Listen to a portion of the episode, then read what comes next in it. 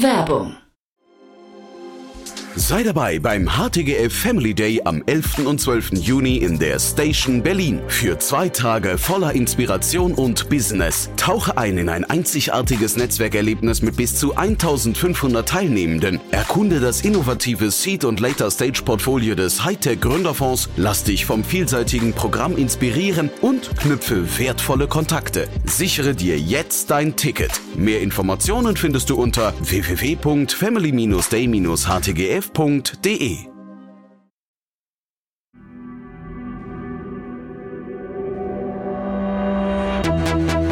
Startup Insider.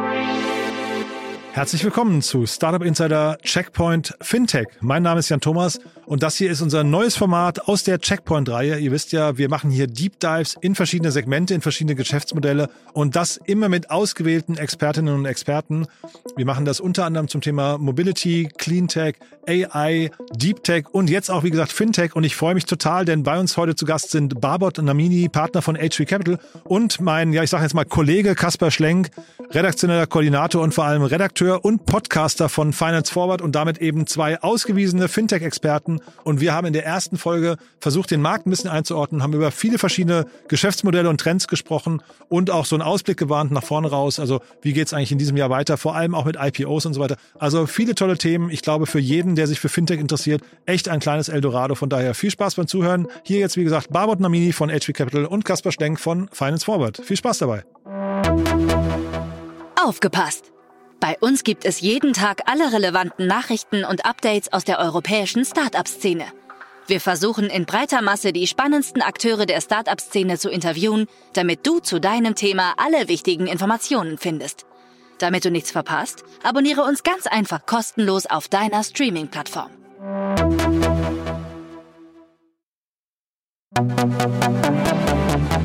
Checkpoint Fintech. Großartig. Kasper, Barbot, hallo ihr beiden. Hallo. Hallo Jan, freue mich hier zu sein.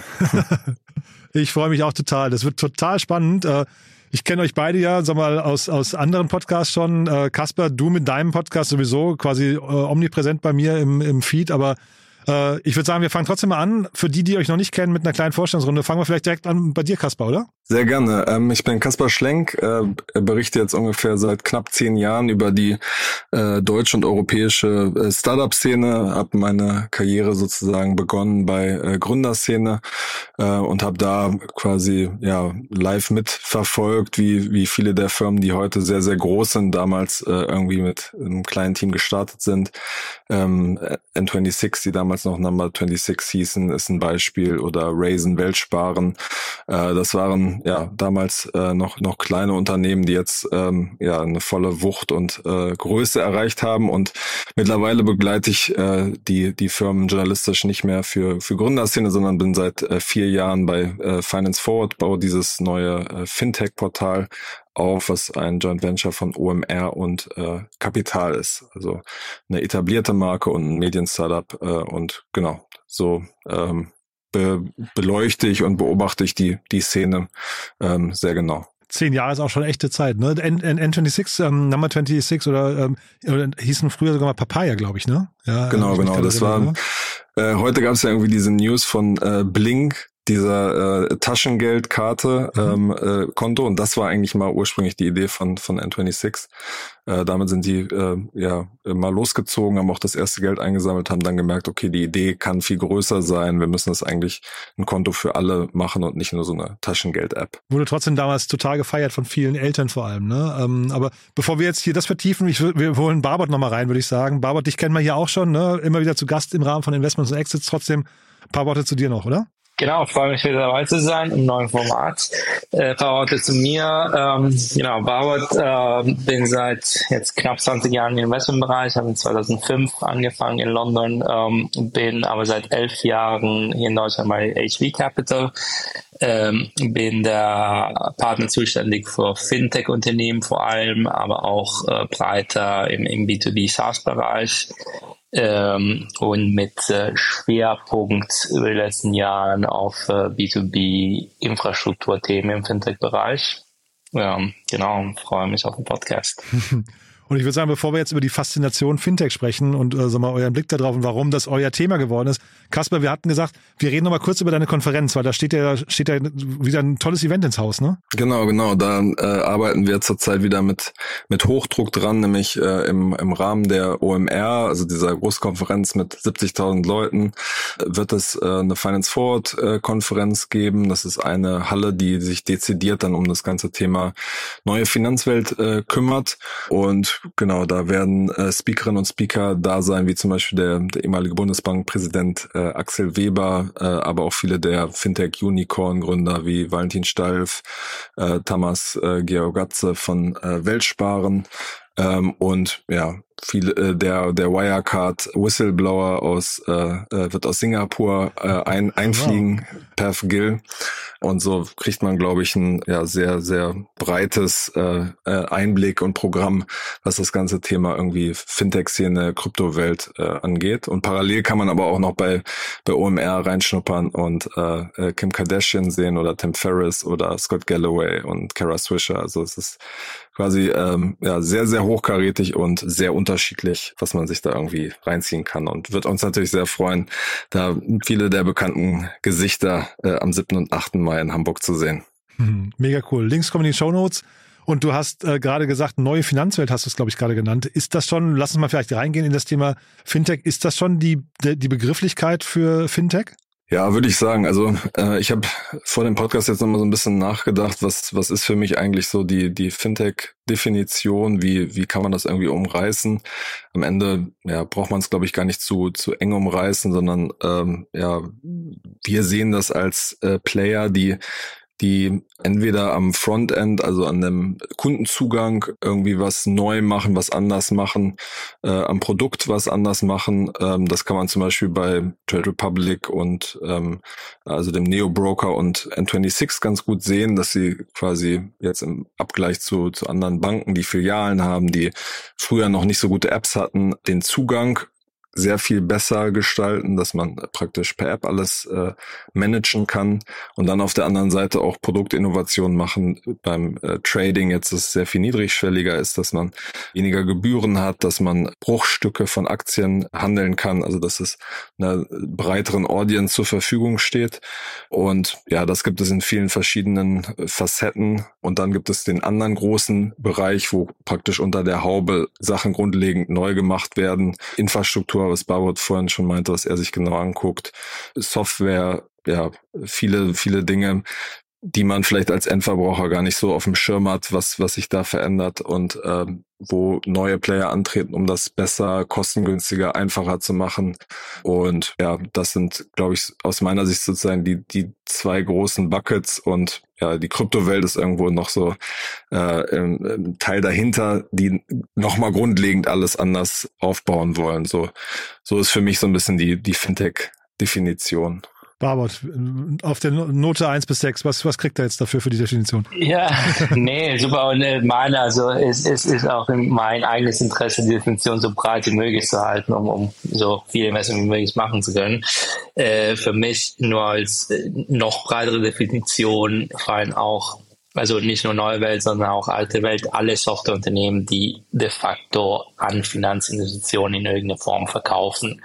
Weil es gibt natürlich Fintech als neues Produkt äh, und äh, Firma, die ein Finanzprodukt an, am Markt bringt, aber für mich ist Fintech auch, lass uns mal eine äh, keine Ahnung, eine Bam Mambo, eine Tortmaschine äh, nehmen, die halt Core Banking auch an Banken verkaufen.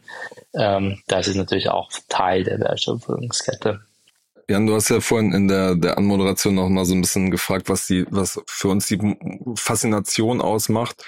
Wenn man sich das jetzt die letzten paar Minuten so gehört hat, kann man sich ja schon fragen, so, ja, okay, warum, warum beschäftigt man sich da jetzt äh, irgendwie mit? Was ist daran so spannend? Und ich glaube, ähm, was man auch so ein bisschen Abgrenzung zu dem ersten sozusagen Startup-Boom in Deutschland sehen kann, wo es, wo Zalando groß geworden ist, Delivery Hero und so weiter. Merkt man einfach, dass äh, Finanzwesen einfach nochmal nach ganz eigenen Regeln spielt und eine ja, sehr, sehr große Relevanz im Leben der Menschen hat. Das, da da geht es dann praktisch nicht um ein paar Schuhe, die gekauft werden, sondern geht es um teilweise die, die äh, sozusagen Lebensersparnisse, die, äh, wenn es schief geht, auf dem Spiel stehen und die, wenn es gut läuft, sich sehr, sehr gut über die Jahre vermehren können und vielleicht sozusagen auch ja sehr viele Dinge im Leben ermöglichen können. Das heißt, dieses ganze Thema Finanzen hat halt ja im Leben der Menschen einfach einen sehr, sehr großen Stellenwert und da zu gucken, was passiert da, was gibt's da an neuen Angeboten, wie seriös ist das und wie auch was für shady äh, Unternehmen äh, werden da irgendwie groß. Das ist, äh, macht für mich eine, eine riesen Faszination aus. Mhm.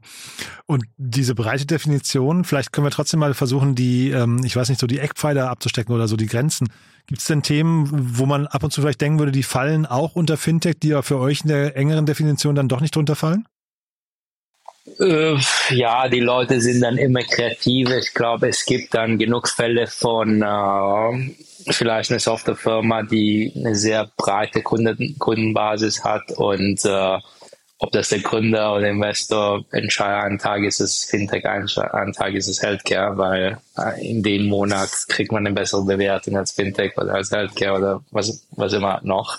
Also es gibt genug von die Fälle. Ich würde mal sagen, die Begrenzung ist irgendwo, was für ein Prozentsatz von deinem Umsatz ist wirklich finanzmarktrelevant. Ob das weil du eine Finanzinstitution verkaufst oder ob du selbst Finanzprodukte verkaufst. Und ich weiß jetzt, was die Zahl ist, aber es gibt genug Firmen, die halt vielleicht fünf Prozent an Finanzinstitutionen verkaufen und, und sich auch Fintech nennen. Das ist für mich dann irgendwo die Begrenzung wo man sagt. Ja, ich meine, man kann ja bei, bei ein paar Firmen äh, auch so ein bisschen sehen, dass das Geschäft woanders gestartet ist, aber dann irgendwann in den Bereich Fintech reingeht.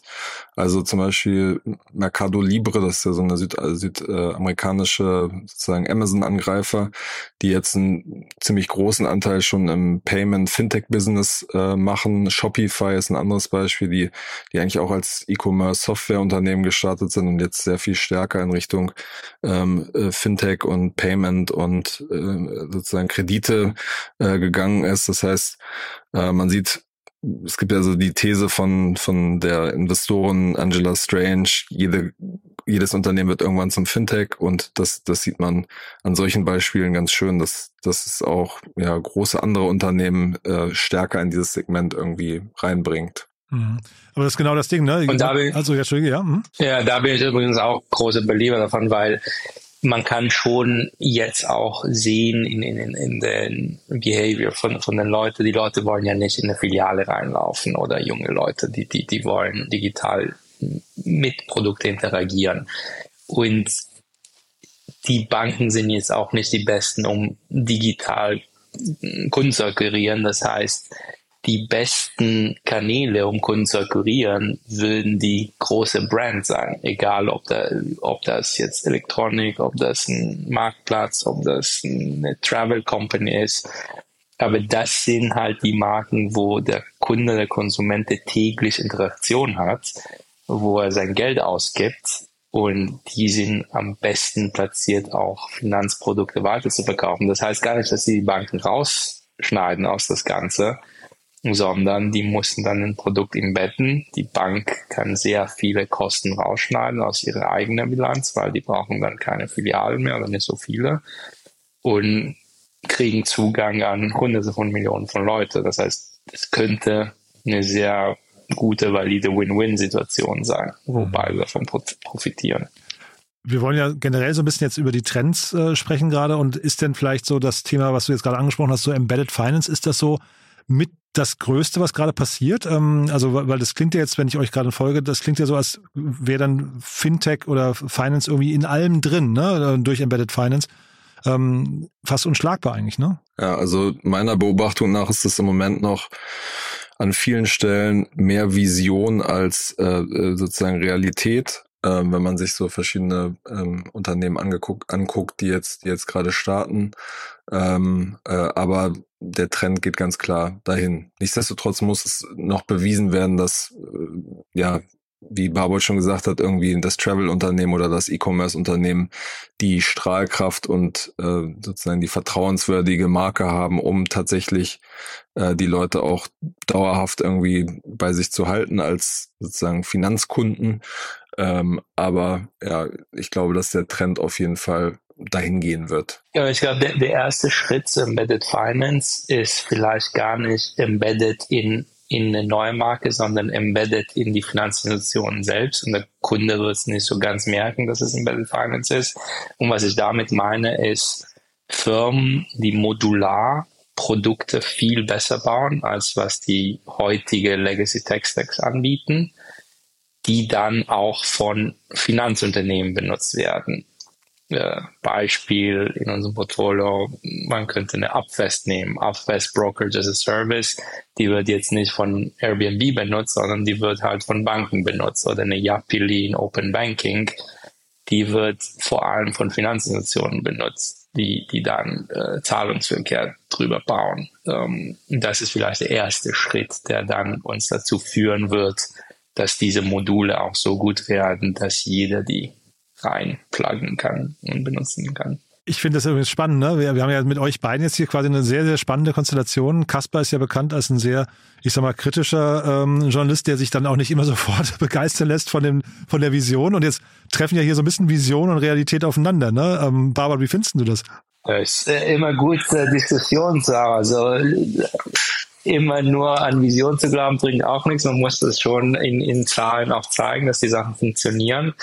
Ähm, aber ohne Vision funktioniert natürlich mein Job nicht. Ähm, also vor allem, wenn man in Early Stage investiert, man muss schon an, an, an die Vision glauben und in Vision investieren und in Thesen investieren. Ähm, und dass viele dann irgendwo scheitern, ist auch klar, äh, das Risikokapital, aber die, es schaffen, müssen es dann sehr groß schaffen. Und das ist das Tolle auch an meinem Job, glaube hm. Und Kaspar, gibt es denn andere Dinge, die dich gerade begeistern?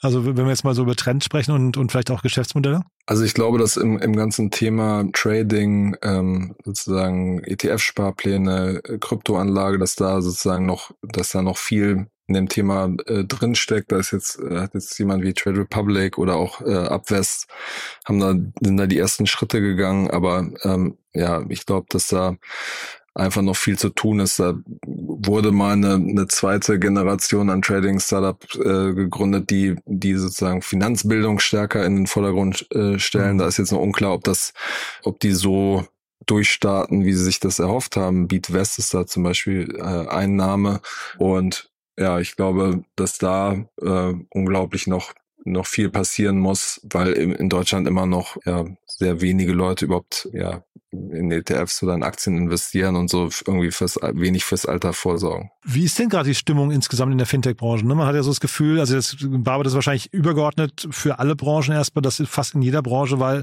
das letzte Jahr jetzt nicht so ähm, richtig erfrischend, was die Finanzierungsrunden angeht, aber im Fintech-Bereich hatte ich so das Gefühl, also es spielt zumindest vorne mit, was die, was so die Abkühlung angeht, ne? Ja, ich glaube, also am Ende des Tages, the higher they raise, the, the tougher or the deeper they fall. Ähm, Fintech war natürlich eine Branche, die in 2021 auch Extreme erreicht hat, man kann schon sagen. Und ähm, wenn die Luft aus, aus so einer Phase rausgeht, dann fühlt sich das auf jeden Fall härter, weil ähm, vielleicht statt 10 Prozent muss man dann erstmal 60 Prozent runtergehen, um wieder hochzugehen.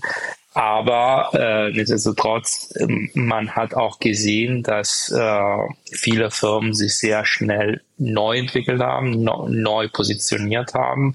Die hatten den Luxus, dass sie mit relativ viel Geld aus der 2021er Phase rausgekommen sind und sich in diese neue Realität weniger Wachstum, aber mit viel bessere Unit Economics gut platziert haben. Und man sieht schon, dass das sehr gute Unternehmen auch aus, aus der ganzen Phase entstanden sind.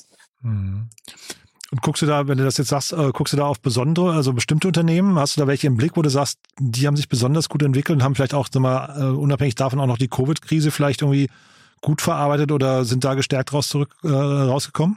Ja, ich glaube, eine Gruppe, die mal, die, sehr interessant ist, sind, sind insgesamt die ganzen Neobanken. äh, man, die, die würden ja alle in eine Phase gegründet, die nicht die Normalität entspricht, also eine Phase mit null oder close to zero interest rates, mhm. die Period, Zero Interest Rate Policy. Ähm, und ja, das ging auch sehr lang und es gibt eine ganze Generation, die halt nur in die äh, Welt gelebt hat und dachte, das ist die Normalität, aber das ist nicht die Normalität. Äh, ein Bankgeschäft gewinnt auch an Verzinsung, gewinnt an, äh, profitiert von Zinsen. Und die haben ja die ganze Welle mit sehr viel Kapital durchgemacht, äh, starkes Wachstum mit oft sehr, sehr schlecht Economics und sehr, sehr hohe Verluste, ähm, wo man dann auf einmal dachte, uh, es wird jetzt sehr schwer für die ganze Kohorte, weil wenn, wenn es nicht mehr Finanzierung gibt, wie wollen sie weitermachen?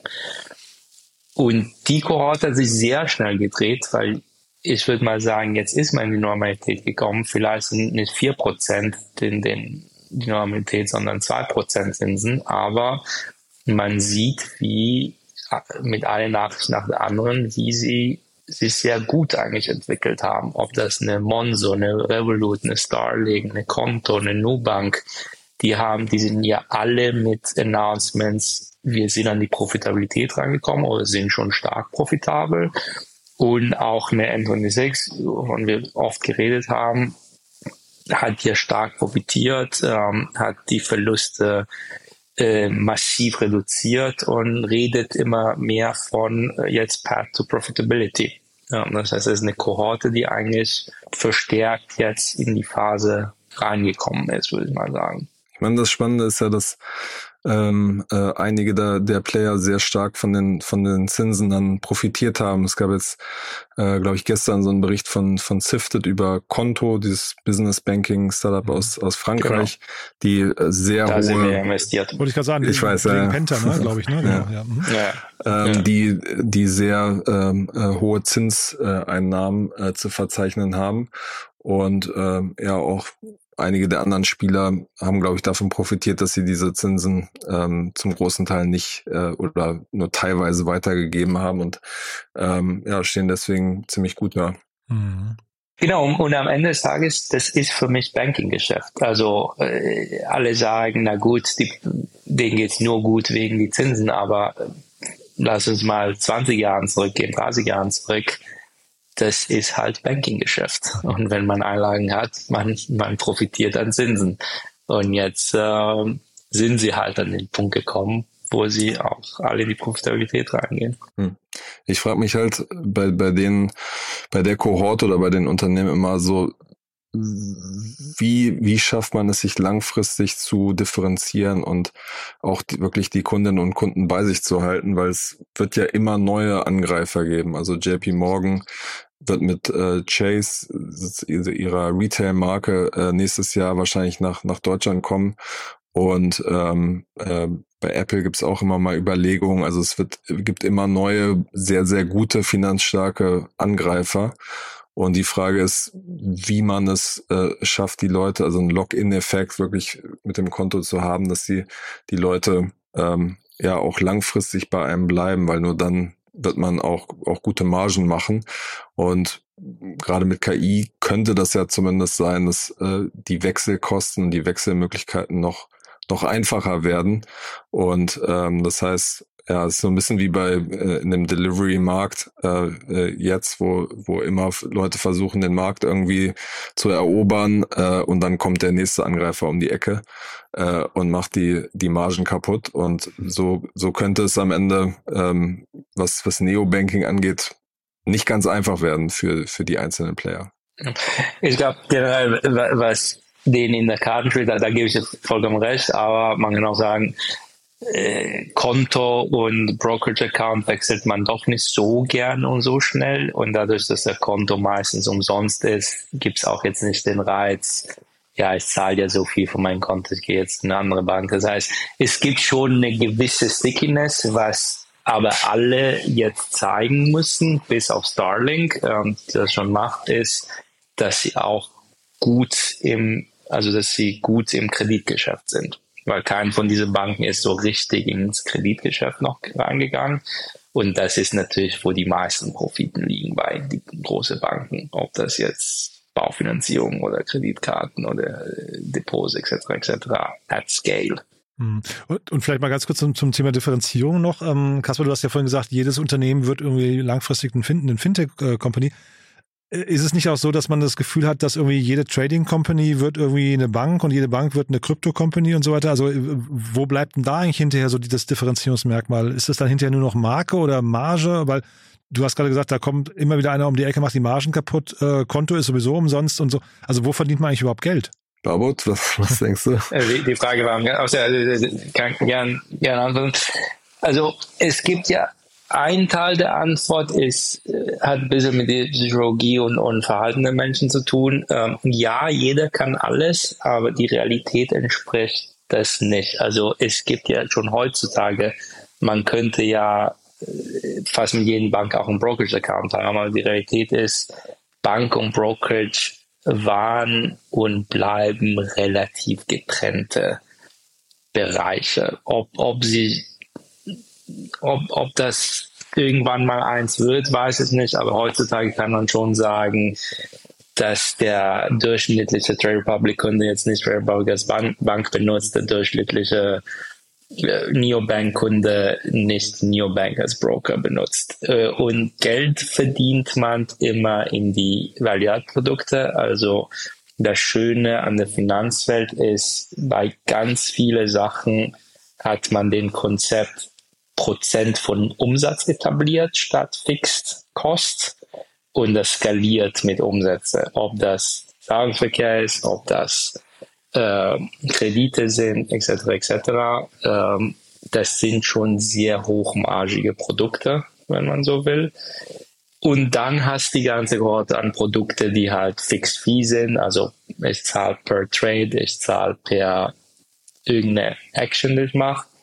Aber das sind auch variabel. Also umso mehr Aktivität, umso mehr verdient man. Und das Konto selbst war und bleibt ein Cost Center. Also das ist der Lock-in-Effekt. Du musst den Konto anbieten, um das Geld bei dir zu holen, um dann alles andere anbieten zu können. Und ich glaube, Banking ist und bleibt und Finanzinstitutionen sind und bleiben mit die profitabelste Unternehmen, die es gibt.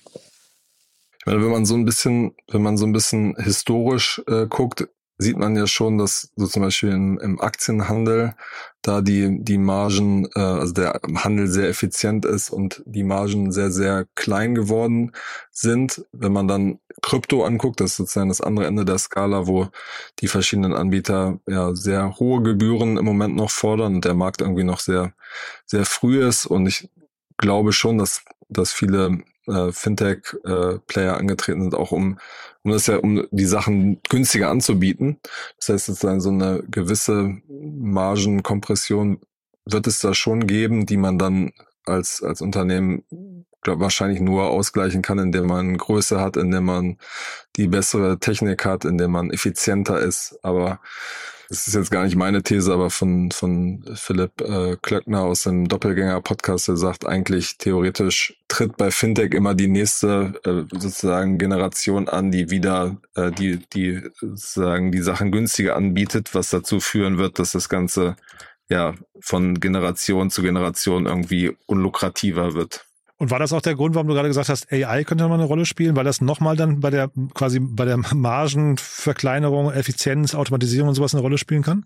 Ja, denke ich schon, aber das, das liegt irgendwie noch, noch sehr weit weg, weil viele dieser Modelle, ich weiß noch, wie ich mit dem äh, Monzo-Gründer äh, ganz zum Start von, von Finance Forward mal gesprochen hatte, ähm, der, der irgendwie gesagt hat, so, hey, es wäre doch cool, wenn wir unseren Kundinnen und Kunden äh, das Konto äh, praktisch analysieren und sagen so, hey, du zahlst jetzt irgendwie äh, im Vergleich zu den Leuten, die um dich herum wohnen, äh, zahlst für deinen Strompreis irgendwie zu viel, deswegen wechsle ich das jetzt für dich. Und da gab es immer mal wieder Modelle und das hat äh, meiner Ansicht, und Barbet, äh, korrigier mich, wenn, wenn du da irgendwelche Modelle kennst, hat das noch nie richtig funktioniert funktioniert, dass irgendwie eine Art von Automatisierung, AI-Elemente irgendwie in die, die Konten äh, mit, mit reinkommen.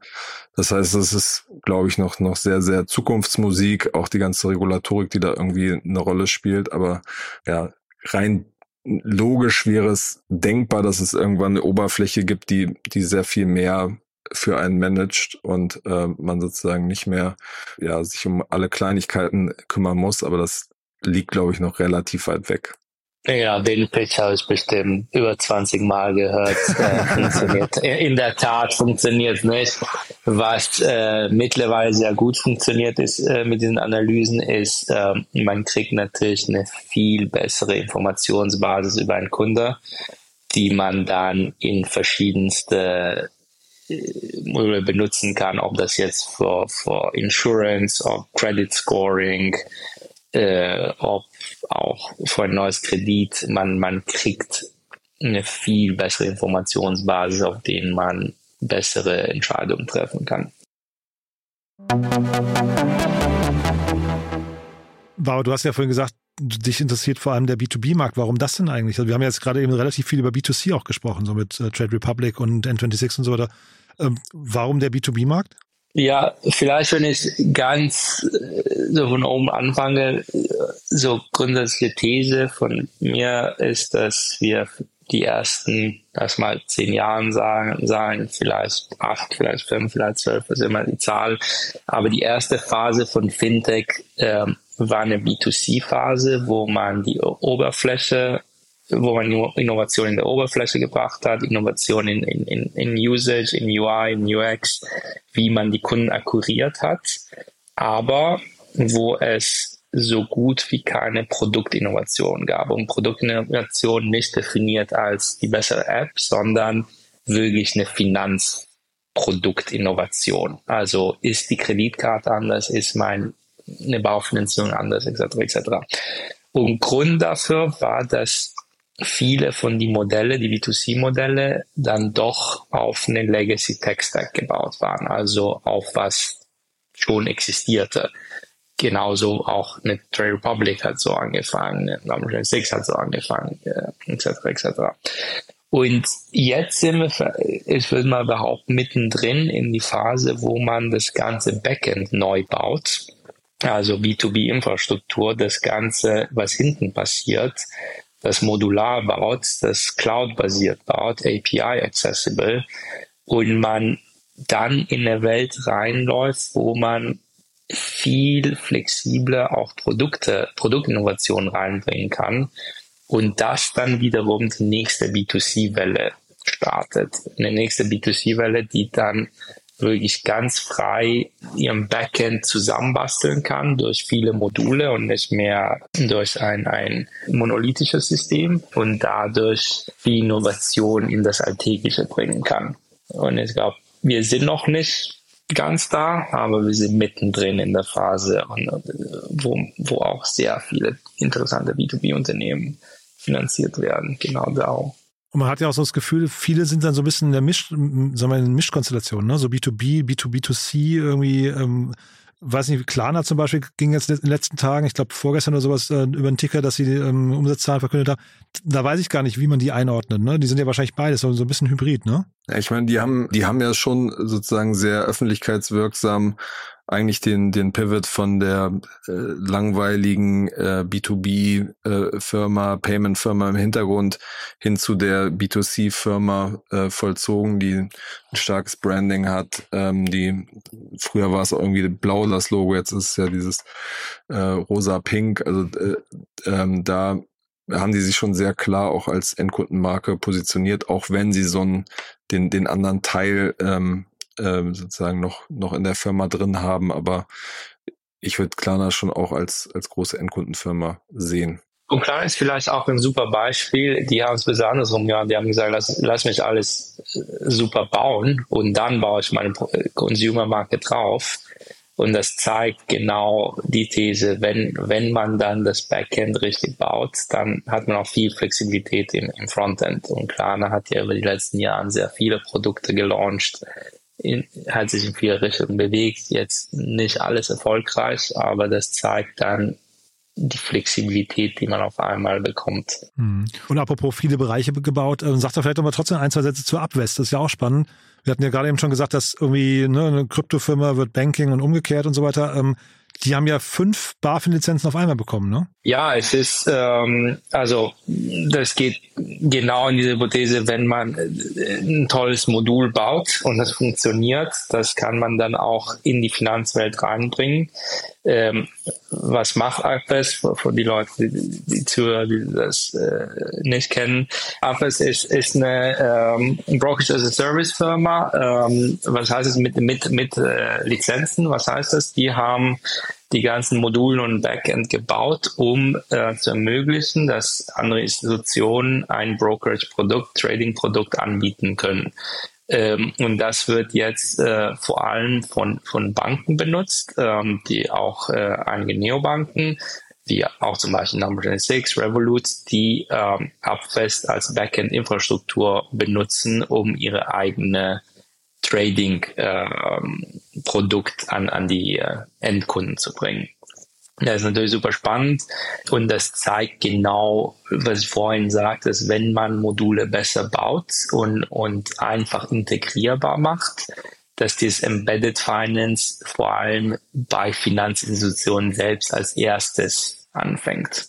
Ich frage mich übrigens bei, bei dem Beispiel, also die, die Kundenliste ist schon äh, beeindruckend mit, mit Revolut und N26 allein, Raisin und so weiter, äh, Vivid äh, äh, ja auch. Ähm, ich frage mich nur, wie man das als Firma operativ äh, gut hinkriegen wird, wenn jetzt irgendwie der nächste Aktienboom kommt und plötzlich alle, so man erinnert sich an die, die Meme-Stock-Zeit, äh, dann plötzlich ihre Banking-Apps äh, aufmachen, hat man kann man ja theoretisch von 0 auf 100 innerhalb von sehr, sehr, sehr kurzer Zeit kommen. Und da bin ich gespannt, wie sie das äh, operativ äh, managen werden. Ja, ich glaube, den Onboarding passiert natürlich nicht über Nacht, das ist schon korrekt. Ich glaube, nicht jeder kann dann innerhalb einer Woche starten, weil da, da gehört auch eine ganze Reihe an Regulatorik und ähm, das ist jetzt kein, kein, keine Gaming Company. Ähm, das heißt, ähm, ähm, ja, ich gehe jetzt nicht davon aus, dass von einem Tag zum anderen 20 Neukunden starten, äh, sondern das würden dann auch Kunden sein, die durch ihre eigene Regulatorik durchgehen mussten. Aber kannst du die nochmal abgrenzen, Barbara? Ihr seid ja auch bei Solaris mit drin, ne? Das ist ja relativ nah beieinander genau. vom Modell, oder? Ja, na, nicht so richtig. Also äh, Abwest macht ja nur Brokers, Solaris äh, konzentriert sich eher auf, auf ein Banking-Geschäft. Ähm, Solaris hat eine Vollbanklizenz. Solaris kann auch ähm, Kreditgeschäft anbieten, ähm, kann Balance Sheet bauen. Ähm, also ähnlich im Sinne von beide bauen Finanzmodule, die mhm, dann genau. integrierbar sind, ähm, die auch als White Label da platziert sind. Also Solaris und Upvest sind nicht die Endkundenbrand, sondern die, die, die bieten die ganze Technologie und Infrastruktur da. Und in dem Sinne, ja, die sind beide Fintech as a Service in, irgendein, in irgendeiner Form, aber in uh, verschiedenen Bereichen. Ich glaube, es gab von, von Solaris gab es mal äh, die Pläne auch ins äh, Trading zu gehen. Das ist jetzt schon ein bisschen länger her, aber das wurde dann äh, äh, wieder, glaube ich, äh, gestrichen. Genau, äh, das war jetzt nicht Core Focus. Ähm, es gab also andere Bereiche, die äh, viel mehr Wachstum in die Kundenbasis von Solaris hatten. Daher ist das jetzt auch nicht, nicht Fokus von Solaris. Wir hatten ja gerade auch gesagt, Konto seid ihr auch investiert, ne, durch den Penta-Deal damals. Ähm, was sind denn so die, genau. die wichtigsten Fragen, Bauert, die, also weil die Marktgröße ist ja, machen wir jetzt einen Haken dran, die Marktgröße ist scheinbar immer gigantisch und scheinbar kann man sich auch, wenn man einmal irgendwo reinkommt, dann irgendwie auch nach und nach dann so ein bisschen aushöhlen. Aber welche Fragen stellt ihr denn am Anfang, wenn ihr, wenn ihr investiert? Also ähm, Marktgröße kann es ja fast nicht sein, sondern ist es eher die Strategie und dann auch das, das Team logischerweise oder ähm, die Margenstärke, wie schnell man das irgendwie profitabel bekommt oder was stellt ihr euch für Fragen? Ja, es, es hängt, also man muss ja differenzieren zwischen Firmen, die ähm, was komplett Neues bauen. Ähm, zum Beispiel, als wir in Apple investiert haben, damals Open Banking war ganz frisch. In, in, in Deutschland war es noch nicht losgegangen. UK hatten sie schon die ersten Tests und da sagen wir, okay, es gibt noch keinen Markt, aber ich muss eine Hypothese haben, dass das neue Payment Rails sind und dass in der Theorie diese Unternehmen so groß werden können wie eine Visa, eine Mastercard, weil man über Zahlungsverkehr Europa redet. Ähm, und am anderen Ende des Spektrum gibt es Firmen, die in existierende Märkte reinkommen. Also was Konto macht, ist ja nicht neu per se, SME Banking. Und da muss man sich fragen, ja, Markt ist groß genug, aber welche Probleme gibt es? Gibt es Probleme, die stark genug sind, ähm, die dann es erlauben, eine neue Firma richtig groß gegen die existierenden Players zu werden? Und damals äh, war die Hypothese ganz klar, sowohl bei Pent als auch bei Konto, dass dieses SME-Segment von den Banken nicht so richtig ähm, geliebt ist. Ähm, die, die hängen, diese kleinen SMEs, irgendwo zwischen Consumer und Business Banking. Die Business Banking Strukturen sind, sind zu komplex bürokratisch ähm, und auf der Consumer-Ebene sind die Modelle nicht für Businesses gedacht. Das heißt, es gab eine klare Marktlücke für die 20 Millionen plus Micro-SMEs oder kleine SMEs in Europa. Und darauf baut, baut man eine Hypothese und man sagt, okay, der Markt ist schon groß genug, aber eigentlich redet man jetzt, man kann Digitalisierung von, von SMEs durch viele Ecken attackieren. Aber was ist der Kern? Das Konto ist schon, schon Kern. Darüber fließt das ganze Geschäft. Wenn man es schafft, dann vom Konto zu wachsen und dann auch dem Accounting-System zu werden, vielleicht ein Marktplatz für, für Kredite zu werden und wirklich diesen Dashboard, diesen Zentralpunkt vor die, vor die Kleinunternehmen zu werden, hat das natürlich dann nochmal eine zehnfach größere Vision. Ähm, und ja, ganz früh weiß man es nicht, ob es klappen würde oder mhm. nicht. Man, man, man, man wettet natürlich auf Teams ähm, ohne Vision. Irgendwann ähm, sind die Zahlen da und dann äh, wettet man auf, auf ein Wachstumsmomentum, der da ist. Und dann Kasper, der Switch zur Realität, ne? das war jetzt Vision viel dabei natürlich. Ähm, siehst du viele Startups, wir wollen jetzt keine Namen nennen logischerweise, aber siehst du viele Startups, wo du denkst, hm, die haben jetzt Geld bekommen, aber das ist eigentlich ein Modell, das ich so nicht, nicht unterschreiben kann? Ähm, also man, man kriegt bei, bei einigen mit, ähm, ja, dass die, die Pläne und die, die Announcements, die gemacht wurden, dass das einfach zu groß war. Und was man ähm, ja auch sehr häufig sieht, ist, dass die Tech-Komponente, und da wird mir Barbara, glaube ich, zustimmen, die Tech-Komponente, die nach außen gepitcht wird, sehr viel kleiner ist, als sie äh, am Ende tatsächlich äh, äh, wirklich ist. Und Na, auch noch Vision, äh, ne? Ja. ja, genau, genau. Ähm, äh, man sagt ja immer so in die Bewertung reinwachsen. Manchmal muss man auch in die Vision, glaube ich, oder in das, was man erzählt, dann noch reinwachsen. Mhm.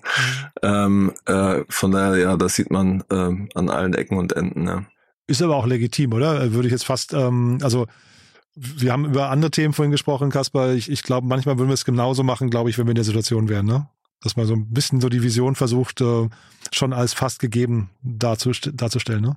Ja, ich meine, das ist so äh, ja irgendwie dieses Fake it till you make it Motiv aus dem Silicon Valley und wenn's wenn's äh, gut geht, sagt man, oh, das ist ein toller Gründer, tolle Gründerin, äh, mutig, alles super gemacht und wenn's schlecht läuft, äh, werden dann die die Serien über das Scheitern gedreht. Also ähm, klar, sozusagen die die ist schon eine Gratwanderung, aber ähm, ich sag mal so, bei, bei einigen auch der, der großen Firmen in Berlin äh, ist, ist die, äh, sag ich mal, die, die Storytelling äh, äh, wurde so ausgereizt, äh, dass ich sagen würde, okay, das ist too much. Mhm. Vielleicht, bevor wir jetzt noch äh, gleich einen Ausblick mal wagen, so auf die nächste, die nahe Zukunft, aber du hast vorhin noch mal einen Begriff genannt, äh, Kaspar, ich weiß nicht, ob du ihn genauso genannt hast, aber so, so, so sinngemäß Tokenisierung, ne? Hast du irgendwie so als ein Thema genannt, was jetzt irgendwie auch so hochpoppt in den letzten Jahren. Ähm, für mich spätestens seit Larry Fink dann irgendwie angefangen hat, das in den Mund zu nehmen, habe ich gedacht, jetzt ist es wirklich eigentlich, jetzt ist gesetzt, das Thema wird groß. Wo stehen wir da heute und, und äh, würdest du das auch unterschreiben oder würdest du sagen, das ist eher auch so ein Hype, äh, man muss erst mal abwarten? Also ich glaube, das ist, äh, wird weiter äh, kommen und wird in der sozusagen auch traditionellen Finanzwelt stärker äh, Thema werden. Das merkt man, wenn man in, in Frankfurt sich irgendwie mit den großen Playern unterhält, dass da alle, also glaube ich, jedes große Haus irgendwie Teams hat, die sich damit auseinandersetzen. Ich glaube aber, dass die Szene ähm, gedacht hat, dass es sehr viel schneller geht, äh, ähm, als es jetzt tatsächlich vorangeht. Von daher wird das, glaube ich, noch, wird das noch dauern und das ist im Moment noch sehr eher die grundlegende Arbeit, die gemacht wird. Aber das ist oft so das Problem, ne? dass Sachen dann eigentlich länger dauern, als es im Businessplan steht, ne? Äh, nicht nur manchmal, immer, würde ich mal behaupten. äh, aber ist auch okay so. Ja, aber das heißt nicht, dass man deswegen nicht dran glauben sollte, ne? Das heißt aber nur, man muss einplanen, man braucht vielleicht zwei Jahre länger. Genau, ähm, sagst auf jeden Fall, aber es, es gibt natürlich auch Modelle, die dann wirklich tatsächlich nicht funktionieren. Ähm, das ist auch okay, das gehört auch zum Geschäft. Ähm, aber ja, ich glaube, über Nacht passiert sel selten was. Äh, man muss schon viel Geduld haben.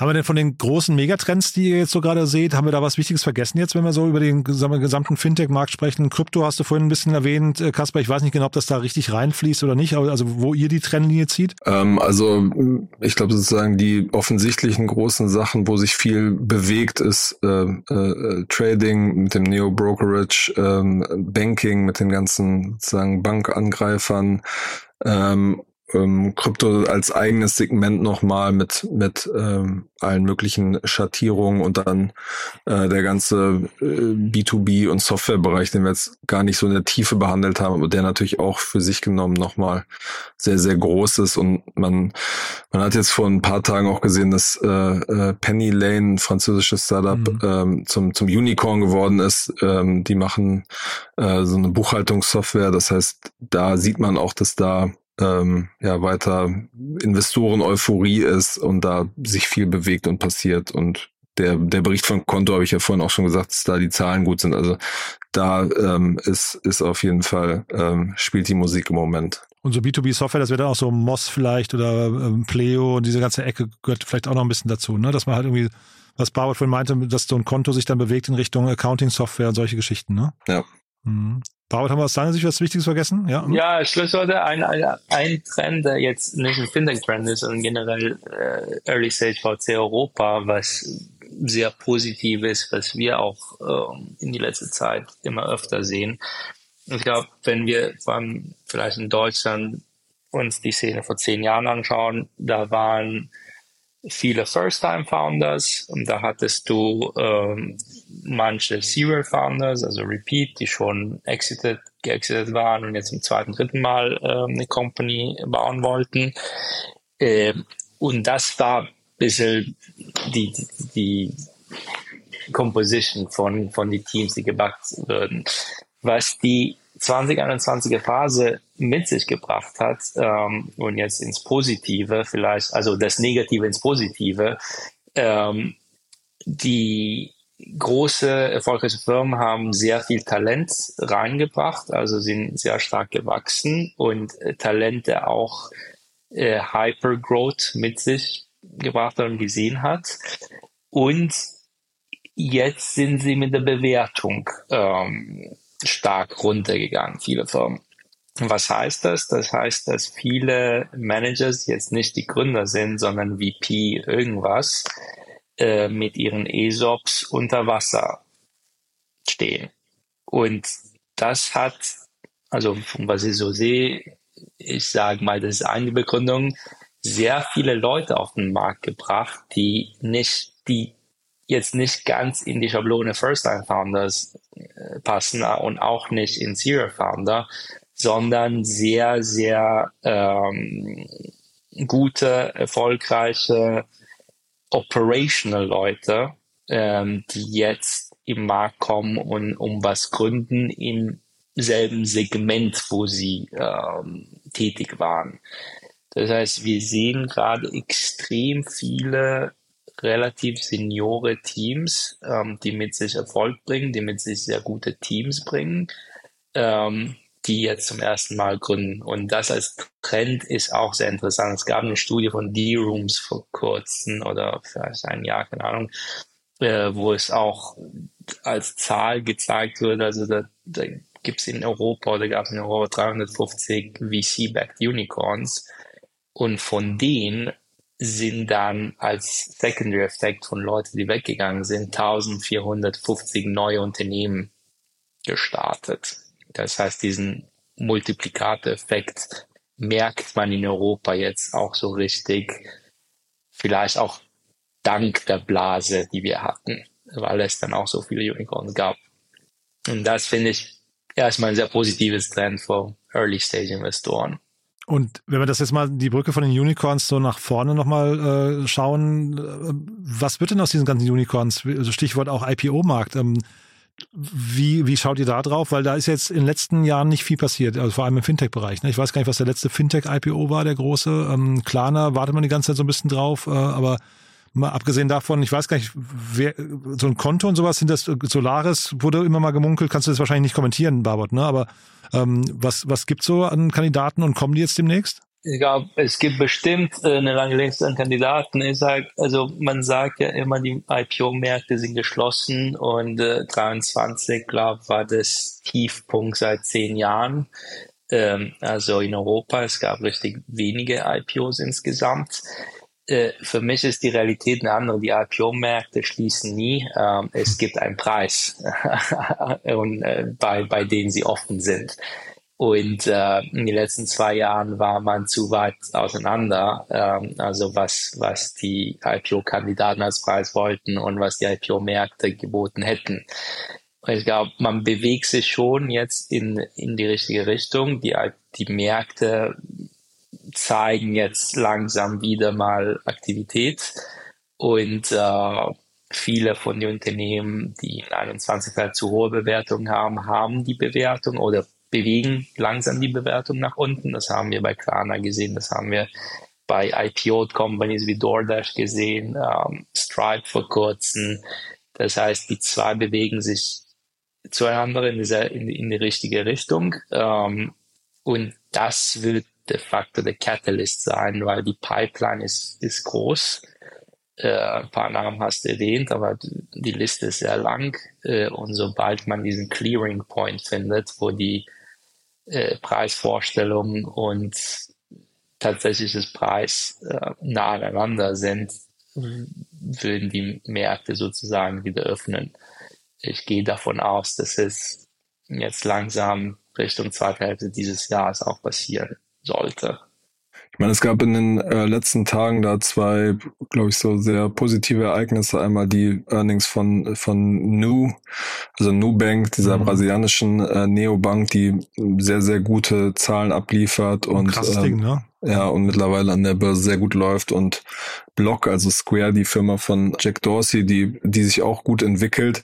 Das ist am Ende so, glaube ich, so ein bisschen Fluch und Segen zugleich, weil es natürlich für eigentlich fast jedes Modell mittlerweile in Amerika äh, oder irgendwo auf der Welt äh, einen Vergleichswert gibt, der sich teilweise sehr, sehr gut äh, schlägt. Und dagegen muss man natürlich irgendwie, wird man immer dagegen äh, quasi daneben gelegt und die Zahlen geguckt, das Geschäftsmodell äh, abgeklopft. Aber ja, das ist äh, auch mein Gefühl, dass, dass sich da irgendwie die Stimmung mittlerweile wieder ein bisschen äh, dreht äh, mit, mit positiven Nachrichten von Playern wie, wie Nu, Block oder auch Coinbase, äh, Wise und so weiter. Mhm. Aber ich finde es spannend, dass ähm, Bauert gerade sagte, diesen, diesen Punkt, jetzt IPO-Fenster ist eigentlich nie zu, ist eine Frage des Preises. Ähm, man hat es jetzt bei Klarna gesehen. Ich hoffe, also Bauer, das ist ja für euer Modell dann ganz schön gefährlich, ne? Wenn das, wenn ihr mit einem anderen Preis kalkuliert und plötzlich gibt es so ein Blutbad wie bei Klarna, dass sie, ich weiß nicht, gesipptelt werden oder so von der Bewertung. Äh, was heißt das für das Thema Venture Capital dann hinterher für das Modell? Ja, klar, am Ende des Tages, äh, umso spätphasiger die Firmen äh, hinbewegen, umso mehr werden sie an die Public-Märkte gebenchmarkt. Das heißt, ähm, das, das bewegt sich natürlich nach unten. Also wenn die äh, Public-Märkte äh, nach unten gehen, dann dauert es vielleicht ein, zwei Jahre, aber irgendwann merkst die VC-Asset-Klasse auch, nicht unbedingt Pre-Seed Seed A, weil da ist man noch zu weit entfernt und ob man jetzt bei 10, 15 20 Millionen in eine Firma rein investiert, wenn man an den Milliarden plus Potenzial denkt, da ist der Gap schon groß genug. Ähm, aber wenn jetzt alle IPO-Kandidaten schlechte IPOs liefern, ähm, das wäre auf jedenfalls kein gutes Ereignis für die VC-Branche, weil am Ende des Tages ist das ein die Exit-Kanäle. Ähm, und wenn die LPs sehen, dass nicht so viel Geld zurückbezahlt wird wie gedacht, dann wird auch weniger in der Branche allokiert. Hm. Ich hatte auch von einem ähm, äh, Investor, von einem bekannten Fonds gehört, dass sie, also es ist jetzt schon länger her, dass wir gesprochen hatten, aber der hatte schon gesagt, dass sie präventiv die Werte von fast allen Firmen sozusagen runterge runtergesetzt haben, äh, damit ein realistischeres Bild entsteht und nicht überall diese, ja, diese Hype-Runden äh, in den Büchern sind. Ähm, das heißt, die ganze Branche hat sich da, glaube ich, auch schon ein bisschen drauf vorbereitet. Ja, da, da hängt so viel dran, ne? auch mit ESOPs, VSOPs und die ganzen Geschichten, also Mitarbeiterbeteiligung und so. Ähm, ist wahrscheinlich nochmal ein Thema, das können wir vielleicht sogar nochmal vertiefen, weil ich, ich glaube, sag mal, dieses Thema so, so diese Trends, diese Abbewertungen, ähm, Downrounds und sowas, weiß nicht, wie viel man da jetzt gesehen hat, aber können wir uns vielleicht beim nächsten Mal nochmal anschauen. Ich würde nur mit Blick auf die Uhr fast sagen, bis hierher erstmal. Das war ein, ein super Gespräch, finde ich. Wir sind jetzt mal so durch ganz viele Themen durchgegangen. Ich überlege gerade äh, zu fragen, ob wir was Wichtiges vergessen haben, ist fast unmöglich, ne? Weil ich würde sagen, die Antwort ist natürlich ja. ja? Also würde ich sagen, beim nächsten Mal noch irgendwann noch was hinten dran. Ähm, Kasper, vielleicht machen wir noch mal kurz Werbung für dich, oder? Also für deinen, für deinen, äh, für deine Konferenz. Ähm, haben wir am Anfang gemacht, noch mal kurz so als Schlussklappe. Wer soll sich das unbedingt angucken? Also alle Menschen, die, die irgendwie was mit, mit Fintech, mit Finanzwelt, mit, mit Banken, mit, äh, die Beraterinnen und Berater sind, die sich irgendwie mit dem Thema, ja, äh, Umwälzung der Finanzwelt auseinandersetzen. Es wird das, glaube ich, ein sehr, sehr cooles äh, Event. Investoren, Investoren natürlich auch. Äh, und ja, wenn es irgendwie Fragen gibt, könnt ihr euch auch immer direkt bei mir äh, über LinkedIn direkt melden und dann äh, antworte ich auch schnell. Und Barbara, man hat rausgehört, wer sich bei dir melden darf, aber vielleicht magst du trotzdem mal sagen, welche Art von Startups wo bist du gerade am, am heißesten drauf? Vielleicht noch kurz zu, zu Gastpunkt und, und früh genug Hotels und Flüge buchen, weil da, da, kommen schon ein paar Leute zur Konferenz. Das habe ich letztes Jahr ge so gelernt. Äh, bei mir darf sich eigentlich äh, jeder, der, der frühphasig unterwegs ist im Fintech-Bereich, aber auch äh, im broader B2B SaaS-Bereich, ähm, der halt schon denkt, dass er von institutionellen äh, Investitionsspritze bereit ist. Also man ist jetzt nicht zu jeder Phase bereit, ähm, weil der VC will natürlich dann auch direkt ähm, die Firma helfen, ins Wachstum zu kommen, sich professionell ähm, darzustellen. Ähm, aber ich glaube, das geht dann relativ schnell in die Richtung, irgendwo in die, in die Seed-Runden ist das dann einen perfekten, perfekten Zeitpunkt, mit, mit VCs zu sprechen. Sehr cool. Dann vielen Dank euch beiden. Hat riesig viel Spaß gemacht. Dann freue ich mich auf die Fortsetzung. Und äh, Kaspar, wir sprechen uns ja vor der Konferenz nochmal. Ja, vielen, vielen ja. Dank für die Einladung. Cool. Lieben Dank. Ne? Bis dahin. Ciao. Danke. Ciao, ciao. ciao, Entdecke die Welt der künstlichen Intelligenz. Erhalte faszinierende Einblicke in unseren wöchentlichen KI-Kompakt-Newsletter.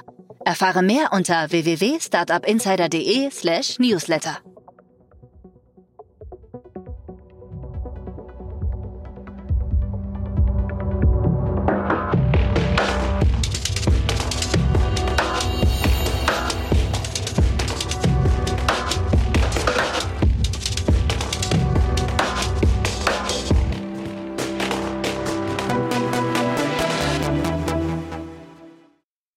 Diese Sendung wurde präsentiert von Fincredible. Onboarding made easy mit Open Banking. Mehr Infos unter www.fincredible.io.